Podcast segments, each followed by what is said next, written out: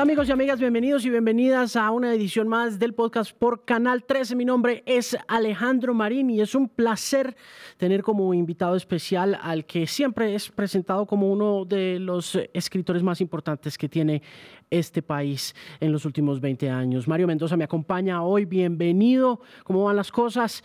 ¿Cómo lo trató el puente? Hola, buenas tardes. Eh, muy bien, un saludo para ti y para todos los oyentes. ¿Cómo estuvo el puente? Qué, hace usted en los días libres? Eh, la verdad es que ahora estamos muy concentrados en el proyecto gráfico con Proyecto Frankenstein eh, y estamos a punto de publicar dos nuevos trabajos gráficos, Morgellums y Homo capensis. Entonces estamos en entregas, luego estuvimos todo el puente muy concentrados trabajando. Bastante ocupados. Cuénteme un poquito sobre esos dos proyectos. Eh, Proyecto Frankenstein es como un equipo de trabajo con Keiko Lano, Heidi Muscus, Gabriel Pedrosa eh, y otros ilustradores con los que estamos haciendo una colección de cómics que se llama El último día sobre la Tierra y eh, una trilogía gráfica por el otro lado que se llama Mysterium. hemos trabajado en esos dos frentes durante los últimos dos años. Ya hemos publicado cuatro de los cómics, son diez, y ahora sale el volumen 5 y el 6.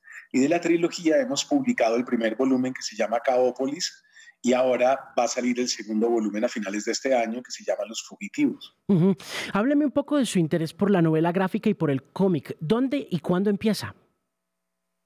Eh, yo leí novela gráfica y cómic desde, desde muy joven y, y siempre sentí una pasión desmedida por el mundo gráfico, por los dibujos, por el, por el problema de una lectura que es más plástica. La, la, lectura literaria es una lectura más intelectual, pero la lectura de la novela gráfica es una lectura que pasa por colores, por texturas, por perspectivas, por personajes que están dibujados en las páginas. Eh, y a mí me gusta mucho ese ritmo que a veces también se parece tanto al cine. Entonces, he sido lector de novela gráfica toda la vida, pero en el último tiempo eh, me pregunté por qué no hacer unos guiones y por qué no hacer una colección, y en eso llevo prácticamente ya cuatro años, porque empezamos trabajando Satanás Gráfica, que fue nuestro, nuestro primer trabajo. Sí, claro, lo recuerdo bastante bien y es una de esas primeras tareas o ejercicios que se hicieron muy exitosos y además muy bien logrados de novela gráfica en Colombia, porque no es que fuera muy, muy reconocida como como género en, en, Colombia, sobre todo hecha desde un, desde un autor colombiano, una autora colombiana, ¿no? Sí, hay, un, hay una digamos, no fue muy beneficiosa la ley que le aplicaron al cómic y a la novela gráfica. Eh, fue penalizado con una cantidad de impuestos y eso significó que no encajó en las reglas del libro, no tuvo los beneficios eh, de impuestos y demás eh, que tuvieron los libros y eso la fue dejando de lado, muy rezagada y el público en general también la considera un género menor lo cual eh, ni en Europa ni en Estados Unidos funciona de ese modo, pero acá sí.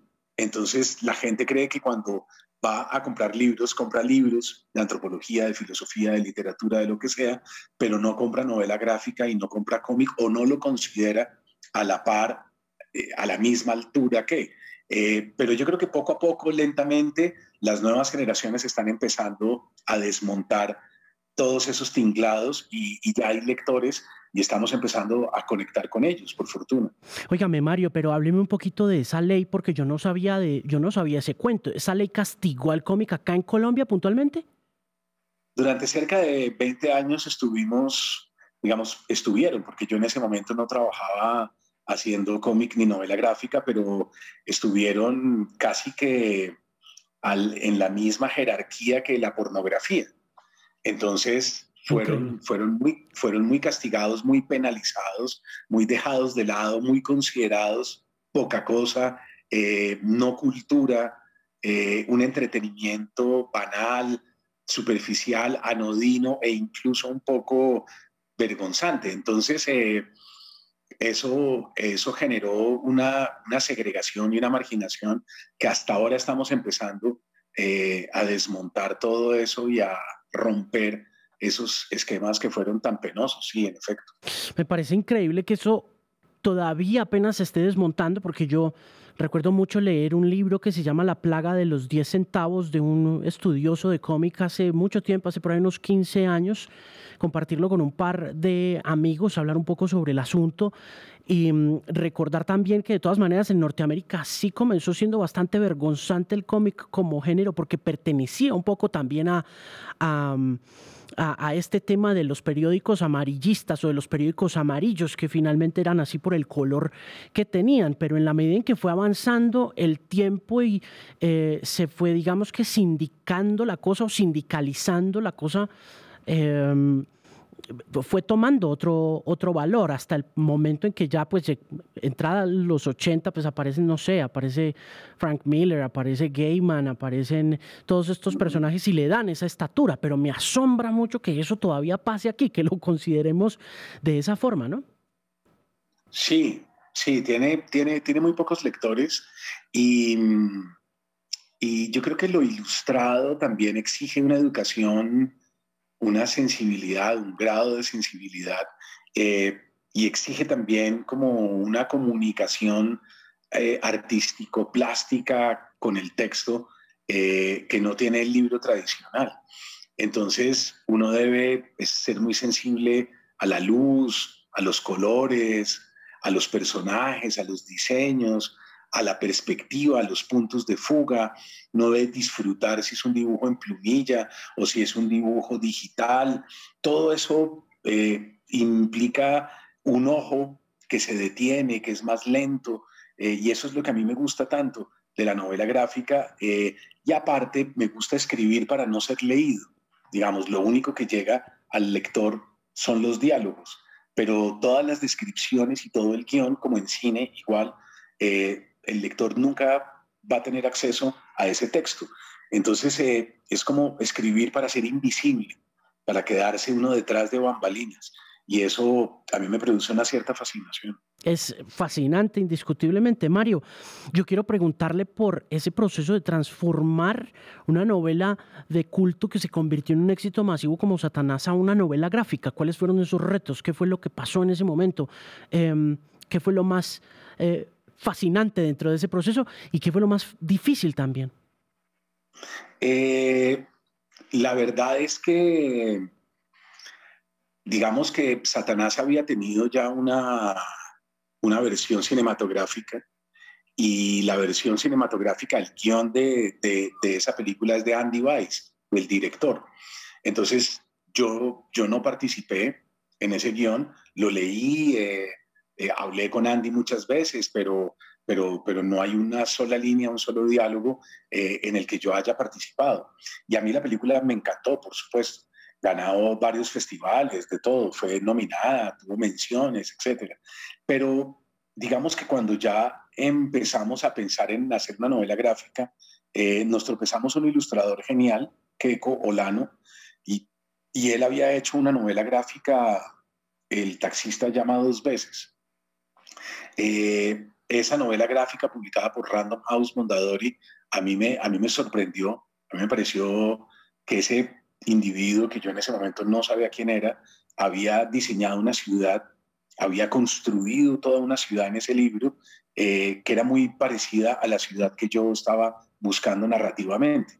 Entonces nos contactamos con él y empezamos ese trabajo juntos y ahí escribí yo el guion.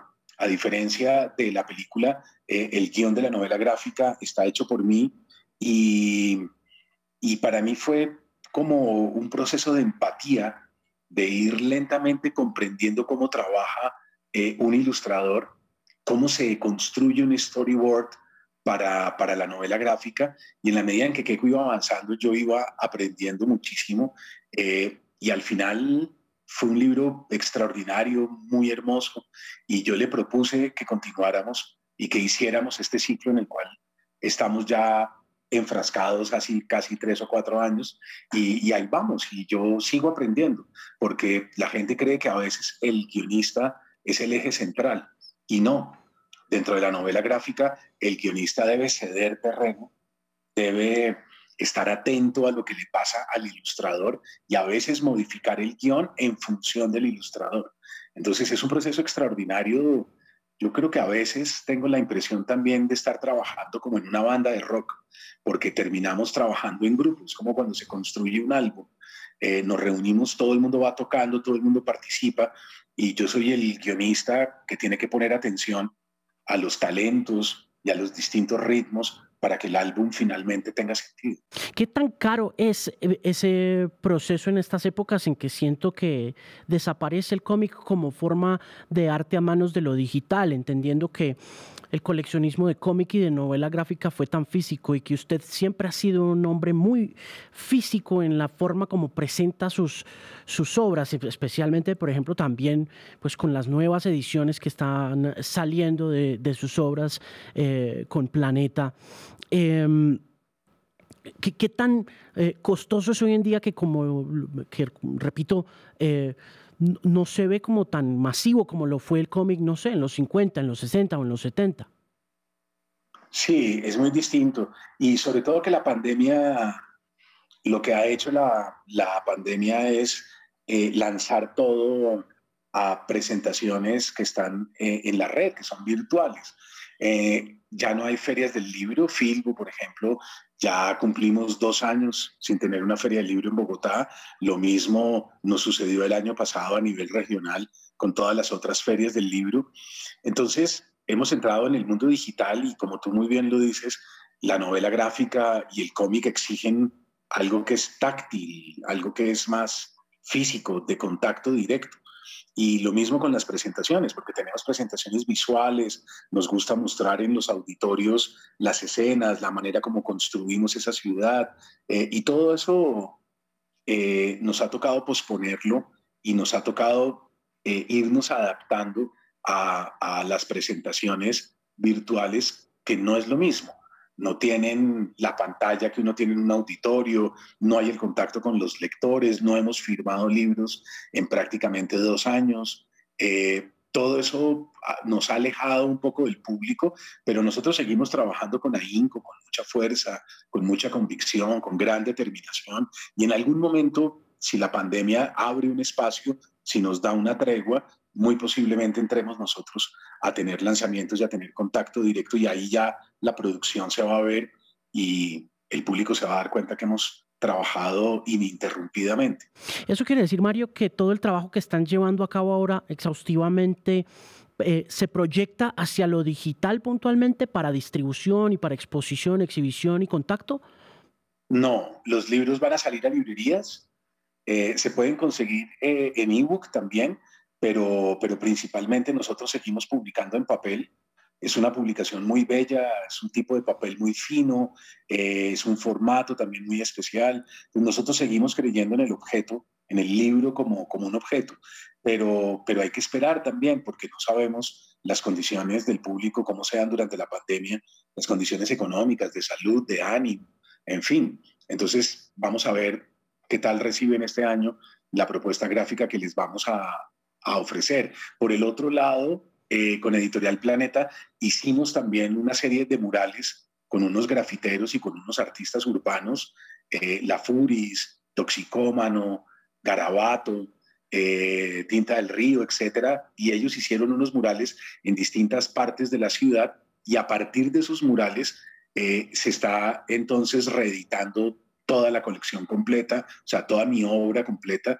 Eh, y ese trabajo también nos tocó posponerlo porque íbamos a hacer ese lanzamiento el año pasado, en el, en el 2020, y llegó la pandemia y frenó todo. Entonces ha sido muy difícil comunicarle a los lectores dónde están los murales, pero ya los libros están saliendo a librerías y empieza eh, a unirse la obra literaria con la obra gráfica. Lo que nosotros queremos es que los lectores entiendan que no hay una distancia, que no son dos cosas diferentes, que no son dos proyectos distintos, sino que es un mismo escritor que va viajando en distintos formatos. ¿Ha contemplado alguna vez la posibilidad de desarrollar uno de estos proyectos como una de estas nuevas tendencias dentro del mundo de lo digital tipo cripto al estilo de los NFTs como lo hizo Beeple a mediados del año pasado con un par de obras que se hicieron a punta de JPGs y que fueron muy exitosas como una subasta en Christie's. ¿Ha pensado de pronto en esos tokens no fungibles como una posible eh, modalidad de negocio o de distribución, entendiendo y repito que, que, usted ha sido muy, muy pionero en muchas de las cosas que ha hecho, incluyendo pues el empuje de la radio, de, de, la radionovela, iba a decir, de la novela gráfica acá. Eh, pues no, la verdad yo no lo he pensado en esos términos, pero, pero yo tengo claro que en algún momento se entenderá a qué Colano que es el ilustrador con el que yo trabajo, se entenderá eh, el nivel artístico de Keiko. Y, me encantaría que en algún momento el Museo de Arte Moderno, cualquier otro museo, cualquier galería, eh, pueda exponer sus ilustraciones, sus maquetas, sus bocetos, ¿verdad? Eh, y que no me cabe la menor duda que eso va a tener un valor artístico y un valor de colección. Entonces, ese momento, para ese momento sí estoy preparado, porque fíjate bien que en los grandes museos en California, en San Francisco, en Nueva York, eh, o en Europa, en Bélgica, por ejemplo, donde el cómic eh, tiene tanta aceptación, o en Francia, los artistas gráficos exponen a la par que los artistas de artes plásticas. No hay ninguna diferencia entre exponer un gran artista plástico que exponer a un Hergé, por ejemplo, que es el de Tintín, ¿no? O, a un Art Spiegelman, por ejemplo, que es un gran ilustrador también. Entonces, eh, yo tengo claro que en algún momento ese valor artístico de Keiko será reconocido. Quiero preguntarle por su mirada de lo que ha sucedido recientemente en el mundo. Y mm, partiendo de la transformación a la que nos hemos visto todos de alguna manera afectados, en la que nos hemos visto afectados por diferentes razones, pero arrancando puntualmente por, por la literatura y por una pregunta eh, sobre la transformación de ese tema, por ejemplo, de la desaparición de, los, de los libros, de, la feria del libro. Eh, durante estas épocas, no sabemos si vaya a volver o no. Eh, ¿Cómo siente usted que se va a transformar la literatura? Y pregunta puntual, eh, ¿cree usted que el libro como este objeto del deseo y fetiche físico va a desaparecer? Eh, no, yo creo que se mantienen los formatos simultáneamente. Lo mismo que sucedió cuando llegó la fotografía, lo mismo que sucedió cuando llegaron los computadores, nos fuimos adaptando a la tecnología, pasamos de la máquina manual a escribir eh, en teclado, que era, que era tan distinto, eh, pasamos a las pantallas, a las impresoras, ¿verdad? Fuimos adaptándonos, pero finalmente eh, el objeto como, objeto de culto, yo creo que continuará intacto yo creo que hay una enorme ventaja en subrayar, hay una enorme ventaja en pasar la hoja de papel, en, esa caricia, en ese contacto con lo táctil, con lo olorífico, porque también el libro huele.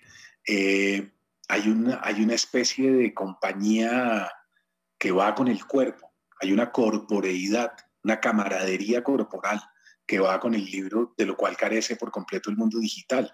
Entonces, yo creo que van a continuar de la mano. Sin embargo, sí creo eh, que poco a poco se irá perfeccionando también eh, el tema de la lectura digital. Por ejemplo, hoy en día nosotros ya estamos haciendo averiguaciones sobre realidad aumentada. ¿no? Nosotros quisiéramos que la siguiente novela gráfica tenga no solo la realidad aumentada como una experiencia plástica que sale de las aplicaciones de los celulares, en donde el libro de pronto se eleva a una nueva dimensión, sino estamos pensando también en un narrador, en una voz en off eh, que se pueda escuchar en esa aplicación. En ese sentido, sería extraordinario seducir a los, a los jóvenes a la lectura de una manera tecnológica, de una manera audiovisual, eh, y que el libro vaya jugando, yendo y viniendo del papel a lo virtual. Entonces, en, eso sí nosotros ya estamos eh, empezando como a trabajar y a mirar qué tipo de decisiones vamos a tomar en esa línea.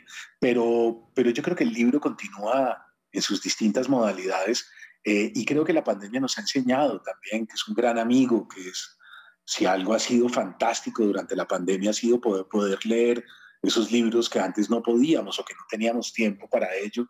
Eh, y es una praxis de fuga, ¿no? Yo creo que la red lo que ha hecho es fatigarnos con un exceso de yo. Eh, selfie, selfie, selfie, WhatsApp, mensajes, hay una especie de fatiga de la inmediatez eh, y uno se va agotando de sí mismo, pero el libro permite irse, fugarse, ¿no? Y esa praxis camaleónica eh, yo creo que se agradece mucho en momentos tan duros como los momentos que hemos tenido que pasar durante este año y medio. Sí, sí, no, sin duda alguna el agotamiento de lo digital es poderoso y en particular de redes sociales. Yo quiero preguntarle por su relación con redes sociales. Eh, alguien me decía, la relación de Mario Mendoza con redes sociales es de amores y de odios. A ratos eh, contribuye o participa de lo que sucede con lectores Mario Mendoza y en otras desaparece por completo. ¿Cómo está esa relación? ¿Cómo siente usted esa relación? ¿Cómo es su relación con redes sociales puntualmente? ¿Y qué cree que va a pasar en general? Bueno, lo primero que habría que aclarar es que yo no tengo redes sociales, ¿no? Yo no tengo ninguna. Yo no tengo Instagram, yo no tengo Twitter, yo no tengo Facebook, yo no tengo nada. Yo no estoy en redes sociales. Eh, lo que sucede es que hay gente, hay lectores eh, que han abierto páginas eh, en donde hacen alusión a mi obra. entre esas páginas están lectores Mario Mendoza, por ejemplo. Pues yo a veces colaboro, entrego libros, eh, participo de lejos, pero siempre recordándoles a los lectores que yo no tengo nada que ver. Es decir, en esas redes no se publica lo que yo digo, eh, ni son mis opiniones, eh, ni es lo que a mí me gustaría tener en el caso que tuviera un Facebook, ese no sería el Facebook que yo tendría, ¿no? Es el Facebook de ese muchacho que abrió esa red. lo mismo me sucede también con, con otras páginas. Eh, y el único lugar donde yo sí estoy, el único lugar donde detrás de bambalinas sí estoy presente es Proyecto Frankenstein, que son las redes del equipo gráfico. Pero, pero ahí participamos todos por igual. Ahí está Keiko, ahí está Heidi, ahí están los otros ilustradores, Ren Camargo, etc. Entonces, eh, ahí a veces publico algo, digo algo. Por ejemplo, he sacado una, eh, unos podcasts chiquitos, pequeñitos, que se llaman Lecturas en medio de la peste. Eh, y eso ha sido un ejercicio como de compañía y un ejercicio de encuentro con los lectores. Pero en términos generales, yo no, yo no estoy en redes, yo nunca miro, no me carteo con los lectores ya eh, y perdí todo contacto hace cerca de cuatro o cinco años. ¿Por qué decidió irse? O, ah, perdón, ¿estuvo alguna vez en ellas?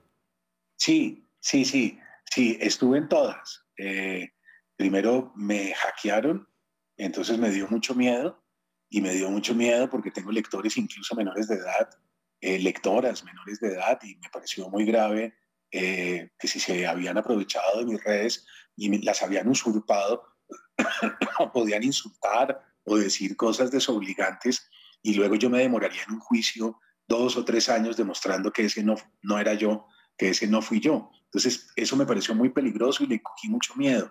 Eh, después tuve un blog durante, durante también unos buenos años y al final sucedió lo mismo. Entonces, finalmente me di cuenta que la red es muy peligrosa, pero no solo desde ese ángulo, me di cuenta que también algo viene sucediendo a nivel de violencia, ¿no? Y es que eh, la red viene siendo utilizada de una manera muy emocional. Eh, la gente se relaciona a partir de, del odio, sobre todo, y a partir de eh, una exacerbación de, los, de, ciertos sentimientos melodramáticos. Eh, y eso me parece muy fatigante. Entonces, yo creo que es mejor estar por fuera.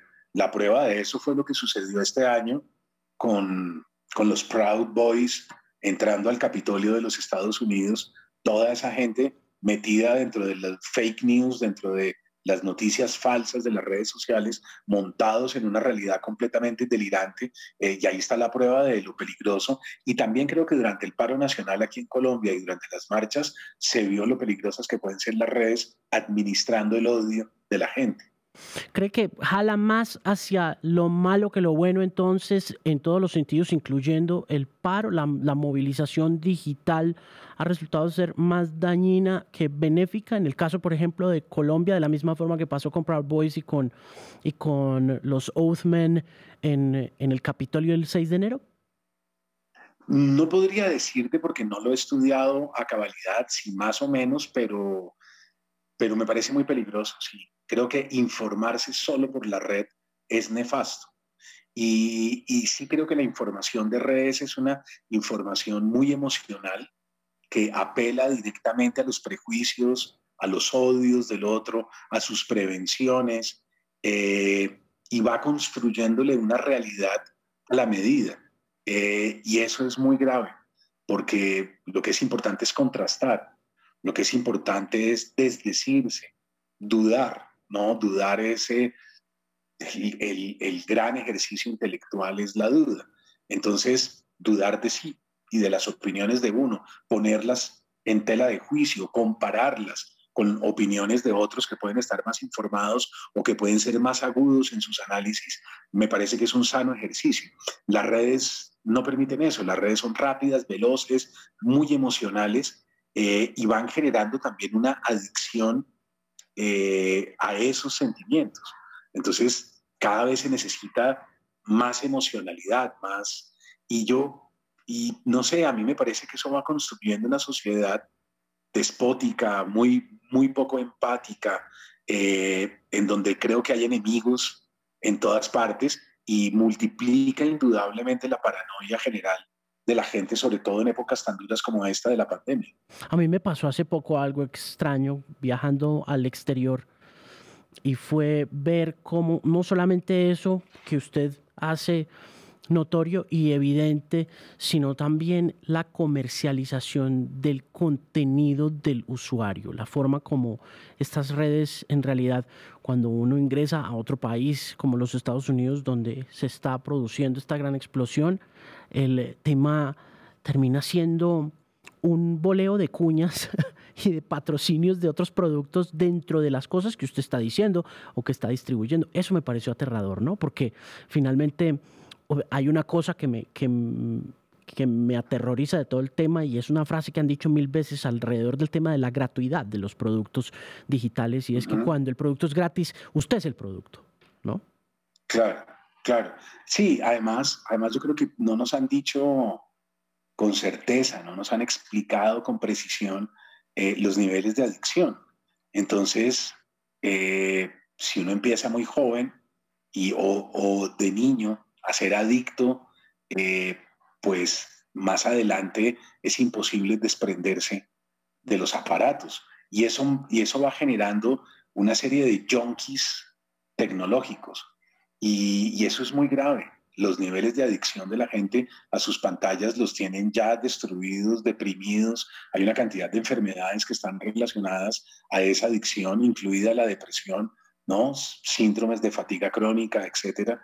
Y, y, hay mucha gente ya medicada, hay mucha gente ya con psiquiatra eh, por culpa de, de, esta especie como de neoesclavitud, ¿no? Hay un, hay un, hay un, hay un individuo que yo creo que la gente debería consultar, eh, es considerado un terrorista, pero, pero creo que hay un grado de lucidez extremo, no en lo que hizo, porque lo que hizo fueron atentados, pero sí en lo que pensó y en lo que escribió sobre el tema, que es Theodor Kaczynski, el, el Una Bomber.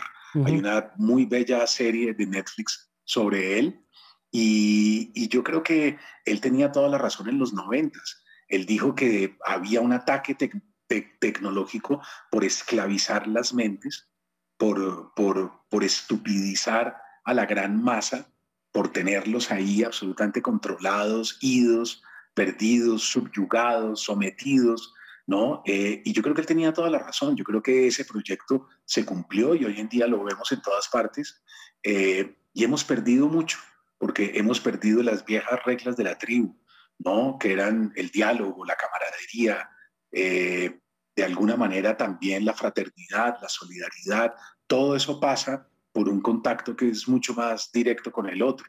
Hemos perdido al otro el otro se ha ido, se ha difuminado. Eh, entonces es una cultura narcisista, ¿no? Todas las redes están basadas en un narcisismo patológico. Eh, primero yo, segundo yo, yo tan exitoso, yo el líder, yo tan bella, ¿no? Eh, y se va creando ese culto narcisista en el cual no caben los derechos humanos. y eso está generando esto que llaman violencia transpolítica. ¿No? que es la violencia de las redes, que es una cosa terrible. Entonces, si tú volvieras a preguntarme, yo te diría, eh, mejor lejos que adentro. Sí, mejor sin redes que con redes. Sí, sí, pues, eh, es impresionante todo lo que, lo que dice. A mí, quiero volver al tema de lo, de lo tribal y, del, y de la tribalización de las cosas o de la desaparición de la tribu. Em, ¿Usted no cree que va a suceder que regresemos a eso después, no sé, de 15 o 20 años de, una cultura del narcisismo y del egocentrismo como la estamos viviendo en la actualidad y que viene eh, construyéndose durante gran parte de la segunda mitad del siglo XX. Se lo pregunto porque alguna vez eh, Irving Welsh, muy creyente de la anarquía como próximo modelo del, de gobierno, me decía, volveremos a eso. Y, la anarquía, por más que estas primeras etapas de anarquía sean caóticas, desordenadas, incendiarias, por decirlo de alguna forma, volveremos a la tribu. ¿Usted qué opina? Yo creo, sí, yo creo que eso es verdad, pero creo que estamos dando la vuelta de una manera perversa, ¿verdad? Creo que la gente sigue creyendo en el progreso, que es una idea decimonónica, es una idea del siglo XIX, que, avanzamos, que porque hay cohetes que llegan a Marte, entonces nosotros como civilización estamos avanzando. Y ese es un error de perspectiva muy grave. Nosotros en realidad no estamos progresando ni estamos avanzando. Eh, nosotros estamos dando la vuelta. El tiempo es circular y ya entró la línea de entropía. La línea de entropía es la pandemia, es el virus. Eso ya se venía presentando cada tres años. La Organización Mundial de la Salud estaba esperando a ver dónde se salía de control. Acuérdate que teníamos el SARS, tuvimos H1N1, H1N3, ¿no? Tuvimos chikungunya, tuvimos Zika, tuvimos ébola por fuera de África porque se alcanzó a salir en un par de ocasiones y ellos sabían y ellos nombraron a eso el patógeno X. Entonces, ese patógeno en algún momento se iba a salir de control en los aeropuertos, en los trenes, en los barcos, e iba a poblar los cinco continentes, que fue lo que pasó. Cuando ya entra la línea de entropía, el sistema tiende a cero. Entonces, no va a ser posible restablecer, creo yo, la civilización como la teníamos. No, eh, veníamos autodestruyéndonos de mala manera, contaminando todo, abriendo huecos, un hueco gigante en la capa de ozono, eh, masacrando a las demás especies, cambiando el clima, que era algo que no habíamos hecho nunca, modificamos el clima solo a punta de contaminantes y, y todo eso implica una capacidad autodestructiva del sapiens. Y, y, en ese sentido estamos dando la vuelta, pero estamos dando la vuelta de una manera nefasta. Entonces, eh, yo creo que eso es lo que se avecina y eso va a ser muy duro eh, de soportar. Yo, la gente cree que la vacunación tiene que ver con ir saliendo del túnel y yo creo que hasta ahora estamos entrando. Yo creo que es lo contrario. Yo creo que estamos dando los primeros pasos hacia el túnel hasta ahora. Sí, concuerdo con usted. ¿Por qué estaba tan interesado en el asunto epidemiológico antes de que cayera la pandemia? Porque yo estaba esperando por dónde entraba la línea de, de entropía.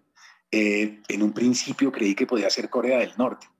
Entonces dije, va, va a entrar por ahí. Y apenas entre la línea, todo se va a volver un caos eh, generalizado. Pensé en Siria también. Eh, yo viví hacia los 80 en, en Medio Oriente y en el Medio Oriente uno tiene la sensación permanente de estar como en el ojo del huracán. Entonces yo dije, va a ser la guerra de Siria la que va a, a generar todo el conflicto. Eh, y estaba esperando por dónde, por dónde se iba a presentar la línea de entropía. Eh, el cambio climático también me, me puso sobre alerta, entonces yo miro los informes del reloj del fin del mundo, que son estos 15 premios Nobel, que cada año nos dan un informe eh, de cómo vamos.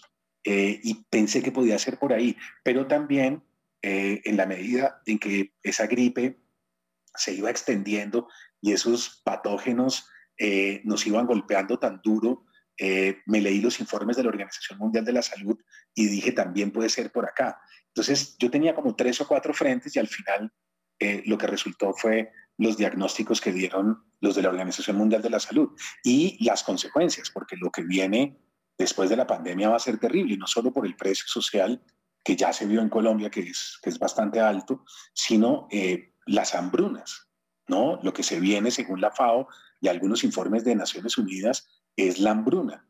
Eh, no llueve hace tres o cuatro años en, en, ciertas zonas del planeta y por el otro lado eh, va a ser medio planeta inundado. entonces toda la zona de Filipinas, toda esa zona del sur de China, la India, etcétera, van a ser grandes inundaciones, monzones, toda la zona del Caribe, que justamente empieza ahora a mitad de año durante el verano. Ya vimos Providencia destruida y San Andrés el año, el año pasado. Yo creo que eso se va a volver a presentar este año. Y por el otro lado, grandes territorios en donde no crece una lechuga y donde es imposible cultivar un tomate hace tres o cuatro años. Las consecuencias de eso son migrantes climáticos.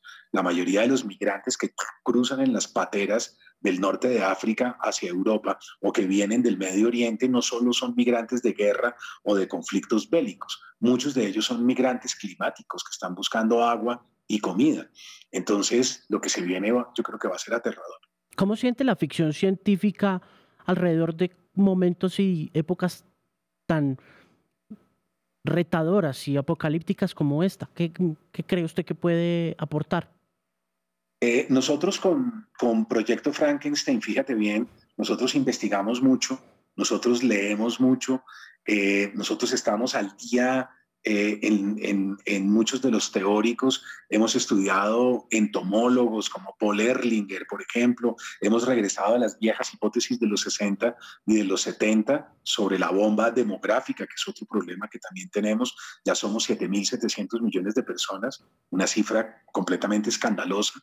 Nos venimos reproduciendo a unas velocidades que son también eh, muy peligrosas para el planeta y no tomamos conciencia de eso no frenamos.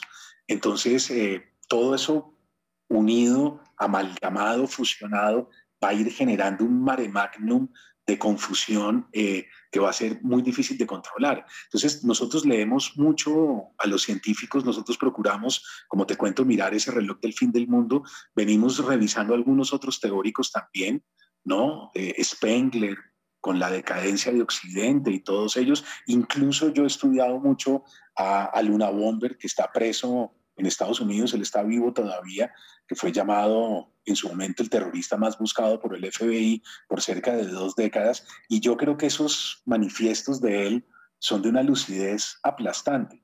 Eh, entonces yo creo que hay que estar muy pegados a la ciencia, hay que estudiar muy bien y ahora la última hipótesis, fíjate bien, sobre el virus es terrible porque la hipótesis que viene cobrando más fuerza ya no es la de la transmisión zoonótica, sino del laboratorio.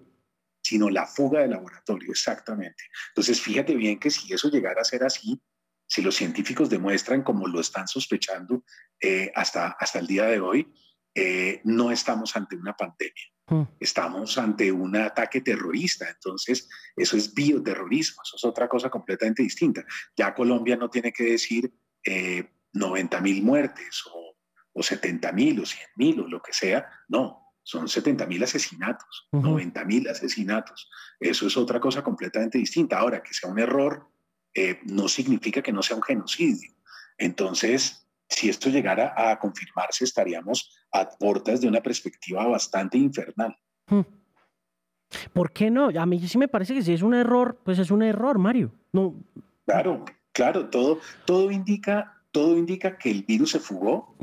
Porque, porque varias de las personas que trabajaban en ese laboratorio de Wuhan se enfermaron en el 2019 sí, y vieron todos los síntomas digamos, eh, esos síntomas ellos empezaron a tenerlos desde septiembre hasta noviembre del 2019. Estuvieron internados en clínicas de todo. Y es la razón por la cual China ha impedido que las investigaciones se hagan sí, avancen y, ellos poco colaboran con las investigaciones y yo creo que es porque tienen mucho miedo de que se descubra de que en efecto era un virus de laboratorio. Se estaba investigando eh, coronavirus estaban en los murciélagos como armas terroristas, como armas biológicas. es decir, estamos, fíjate bien, eh, estaríamos a puertas de lo que sería una tercera guerra y esa tercera guerra no es con armas nucleares, es con armas biológicas. Yo a veces siento que puede llegar a ser un poco más peligroso todo ese control digital que el mismo biológico, porque creo que lo biológico sí se puede decir que fue un accidente, como lo están diciendo algunos de los informes de la prensa internacional, pero yo le tengo un poco más de miedo a, los ataques digitales. Y, y, usted, pues, que ha sufrido uno de ellos, me imagino que también debe tener sus opiniones al respecto, ¿no? Sobre la guerra digital. Pues imagínate, tú puedes aniquilar a un país o, o a varios en cuestión de segundos y puedes crear un caos social de gran envergadura si, si, si nos quitan el acceso eh, digital, perdemos el acceso eh, a nuestros bancos, a los cajeros automáticos, a los supermercados. Eh, nos quedaríamos prácticamente en una guerra civil. La gente saldría ya al segundo, tercer día a conseguir comida como fuera, ¿verdad? Entonces tú puedes destruir un país en cuestión de horas eh, solamente con un ataque de ese estilo. Eh, sí, a mí me parece sumamente grave, pero el otro también me parece grave. ¿no? E, este año y medio donde llegar a ser una fuga de laboratorio significa que nosotros somos unos conejillos de indias de un experimento muy macabro, eh, como una especie de Frankenstein, ¿no? De, del doctor Moreau, el personaje de H.G. Wells que hace experimentos en seres humanos. eso seríamos un poco, ¿no? Pequeños hámsters están ahí aguantando como pueden en su celdita, en su pequeña rejilla, mientras al otro lado no tenemos ni idea quién tiene el control y qué es lo que están haciendo con nosotros. Le preguntaba por la ficción científica y nos metimos en esta charla porque em, eh, me leí un libro de Kim Stanley Robinson que se llama El Ministerio del Futuro y me llamó la atención cómo este señor ha transformado la literatura de ciencia ficción de una manera tan contundente en términos de espacios de tiempo, de lapsos de tiempo. Hace, no sé, 100 años, pues se demoraba mucho en cumplirse la profecía a base de o con base en una historia fantástica de Julio Verne, eh, de Verne o de, o de H.G. Wells, pero Stanley Robinson tiende a acortar cada vez más esos espacios proféticos, ¿no? Como esos periplos.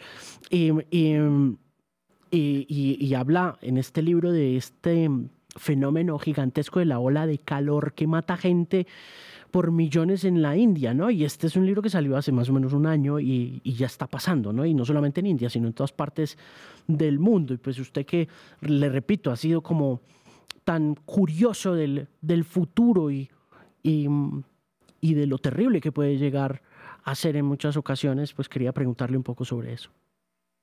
Sí, la ola de calor, fíjate que esta semana está matando gente en Canadá, ¿no?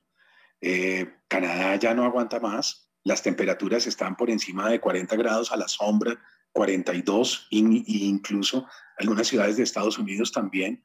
Eh, y esa, esa especie de como de puntos extremos del clima eh, se va a ir agudizando en este tiempo vamos a ver inviernos cada vez más terribles y veranos cada vez más sofocantes. Entonces, eh, nuestros cuerpos no aguantan eso. Nuestros cuerpos no están diseñados para, para ese tipo de fluctuaciones tan fuertes. Entonces vamos a ir pereciendo, vamos a ir muriendo, los menos capaces, los más viejos, irán quedando los más fuertes, pero todo eso va a dar un cambio social. Eh, si a eso le sumas las pandemias, las cepas, fíjate bien que la cepa delta, que es la cepa de la India, eh, está empezando a encender las alarmas de nuevo en Europa y en Estados Unidos. Hay otra cepa californiana que parece que es sumamente agresiva. No sabemos si las vacunas cubren o no, si nos protegen o no de las nuevas cepas. Entonces, esa relación entre cambio climático, sistemas inmunológicos que empiezan a deteriorarse, ¿no? Eh, virus, que van atacando porque el, virus al cambiar de cepa eh, en cepa es más inteligente. Lo que, lo que hace el virus de una cepa a otra es que aprende, ¿no? Es, es muy eficaz, es, es una forma viviente eh, sumamente rápida eh, en su aprendizaje y en su letalidad. Entonces, todas esas mezclas no van a generar una sociedad del confort, ni van a generar una sociedad eh, modélica, ni una utopía. No, vamos hacia las distopías futuristas. Y eso es lo que yo creo que la literatura, el cine, y muchas otras formas artísticas están empezando a trabajar, entre ellos nosotros, Proyecto Frankenstein, que viene publicando esta colección del último día sobre la Tierra. Óigame, Mario, quería preguntarle por ese estudio que ha hecho sobre Luna Bomber y mm, eh, si ha estudiado más personajes de esta índole y si ha encontrado en ellos una brillantez ideológica de la misma forma que halló en los manifiestos de Luna Bomber en ciertas partes o en ciertos segmentos independientemente de lo perversos de sus fines o de lo que terminaron haciendo en contra de, ciudadanos o de la gente. ¿Ha, estudiado alguien más además de Luna Bomber? Mira, hay algo, hay algo sumamente peligroso como diabólico eh, en los spree killers, ¿no? En los asesinos relámpago. Eh, los asesinos relámpagos son muy interesantes porque atacan de un momento a otro, mm, masacran multitudes eh, y casi siempre los argumentos suenan muy descabellados, pero en la medida en que vamos avanzando y en la medida en que vamos viendo cómo somos de peligrosos para el planeta y cómo somos de peligrosos para las otras especies, uno empieza a contemplar con temor esos argumentos. Y es que no somos una especie eh, positiva, amorosa, dulce, tierna, eh, una, una especie que haya cuidado de su hábitat y de los otros. Eh, no somos una especie que haya entendido la ternura de la relación con el otro, entendiendo al otro no solo a su congénere, sino al perro, al gato, al pájaro, a, los, a los otros mamíferos, a los peces, ¿no? Eh, no, el sapiens ha sido una especie muy destructiva. Eh, aniquiló a los nerdentales, acabó con el Homo floresiensis, destruyó a muchos astrolopithecus y a otros homínidos eh, hasta que se quedó él como el dueño del planeta y es muy poco tolerante, ¿no? tiende a todo lo contrario a hacer grupo y a destruir a los otros grupos que no son como ellos. Entonces tiende a ser tribu en el mal sentido, ¿no? Entonces eh, los que no son como yo están contra mí. Y, esas características del sapiens, cuando uno empieza a ver a ciertos eh, asesinos eh, relámpago, uno empieza como a sentir que ellos son unos precursores en la manera como ven una amenaza eh, en sus propios congéneres. Eh, y hay algo de cierto en eso, pero como te digo, ese grado de verdad es muy diabólico, es, da mucho miedo pensar eso, pero, pero si revisas muchas de las masacres en Estados Unidos y algunos de sus personajes, eh, sus argumentos son incontestables. Mario, me quedan cinco minutos que quiero aprovechar al máximo, arrancando con un par de inquietudes que tengo relacionadas con una entrevista maravillosa que le hizo Camilo Hoyos del podcast Paredro hace unos tres días eh, y en los que y, unos minutos en los que usted habló mucho de la academia, ¿no? Conversó mucho desde su experiencia como académico, sus orígenes como académico y mm, yo tengo muchas inquietudes alrededor del tema académico porque soy una persona empírica y, y y soy, me fascina la teoría, me fascina eh, eh, la filosofía detrás de la comunicación puntualmente, pero siento que la academia está haciendo tantas cosas mal y usted como académico, eh, como conocedor de esa institución, también le mencionaba a Camilo en varias ocasiones la necesidad suya por la ruptura de cánones o, de, de fórmulas establecidas. entonces, lo primero es, la primera pregunta de, de dos últimas es, ¿usted cómo siente la academia en estos momentos frente a lo que pasa en el mundo? Eh, en todos los sentidos, todo lo que hemos hablado, culturalmente hablando, en términos de revoluciones, de disrupciones, de construcción de nuevos hombres y de nuevas mujeres, de nuevas personas, independientemente de su sexualidad. Eh, ¿Cómo siente la academia ahora? Pues mira, yo creo que hubo un momento de la academia maravilloso, muy interesante, que es eh, mayo del 68.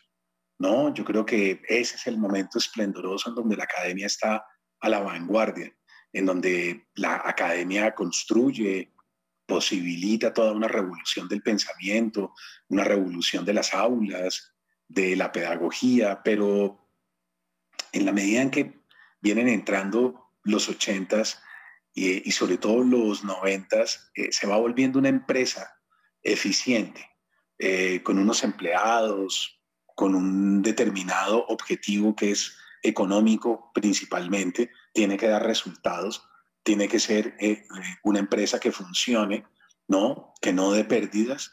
y esa, esa especie de como servidumbre al capitalismo es lo que lesionó a la academia de mala manera y la destruyó. Eh, y la fue volviendo un lugar acartonado, frío, mm, en donde no es la vanguardia del pensamiento, sino la retaguardia eh, y la velocidad eh, de la sociedad y de la cultura y de la civilización es tal que ellos se van quedando rezagados en ritmos que son paquidérmicos. Entonces, yo siento que la academia, el mundo ya no pasa por ahí hoy en día. Es mucho más veloz, es mucho más rápido y ellos no alcanzan a aprehenderlo. Eh, y en el último año y medio, peor, porque hay una crisis eh, en el sentido en que les ha tocado entrar en clases virtuales y les ha tocado entrar eh, en la telepedagogía. Y eso ha roto también los canales de aprendizaje entre maestro y discípulo, ha vuelto todo muy somnoliento los estudiantes están machacados, aburridos, ya no pueden más con sus celulares y con sus tablets y con sus computadores. Eh, hay una sociedad de la fatiga eh, tecnológica eh, y eso creo que ha destruido moralmente a los muchachos y a los profesores también. Entonces, no me parece un buen momento este para estar en la academia. Creo que, creo que es el momento de todo lo contrario. Entre más lejos esté uno, mucho mejor. Em, en ese proceso de ruptura de cánones, para cerrar, siendo tan exitoso, ¿cómo evita repetirse? Entendiendo que es un que, desprecia la repetición desde diferentes frentes, porque lo he, escuchado hablar mucho de eso.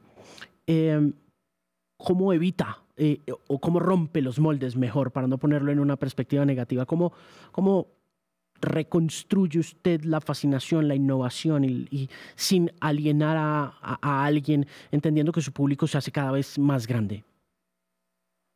Pues yo no sé, yo no tengo muy claro eso a nivel consciente. Lo que te podría decir es que yo entro en crisis y, al entrar en crisis eh, me doy cuenta que, que no puedo sostener ese personaje que yo era, que no puedo maquillarlo y mantenerlo con vida que no puedo inyectarlo y hacerlo pasar por un ser vivo, eh, sino que tengo que dejarlo morir, que, tengo que despedirme. Entonces, por ejemplo, yo termino Aquelarre, es mi última novela al día de hoy, y la publico hace dos años, y yo siento que es la última novela que escribí y que publiqué.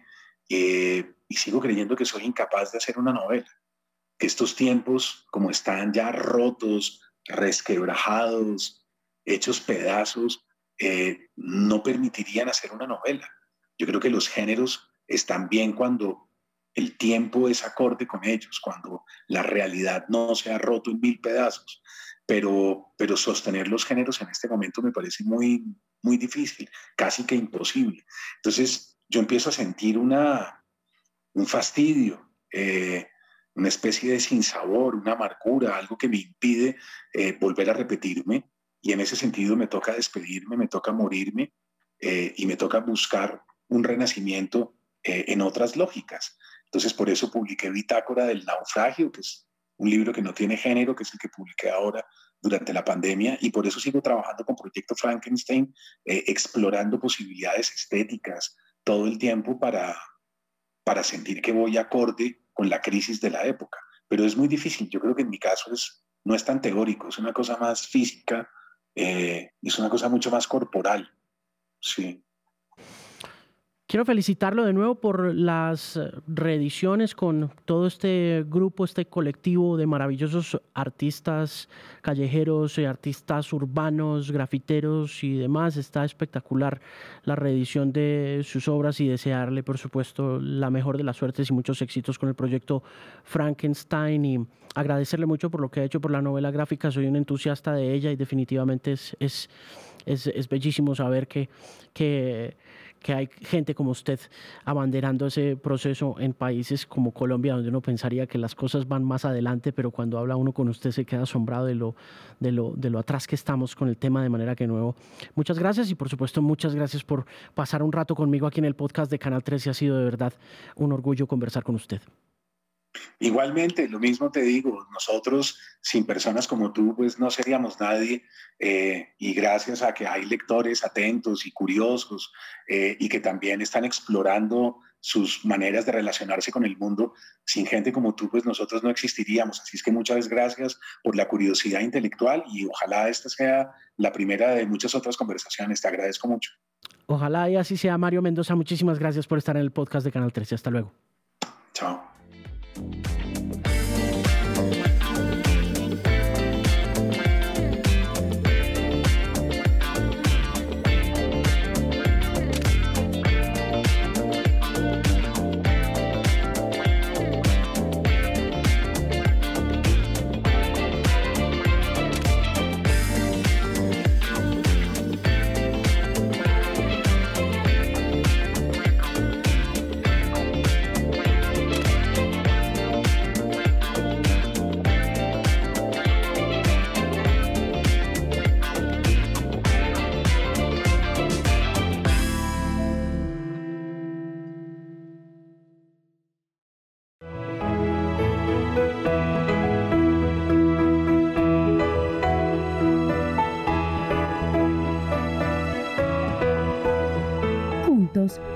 Más que 13.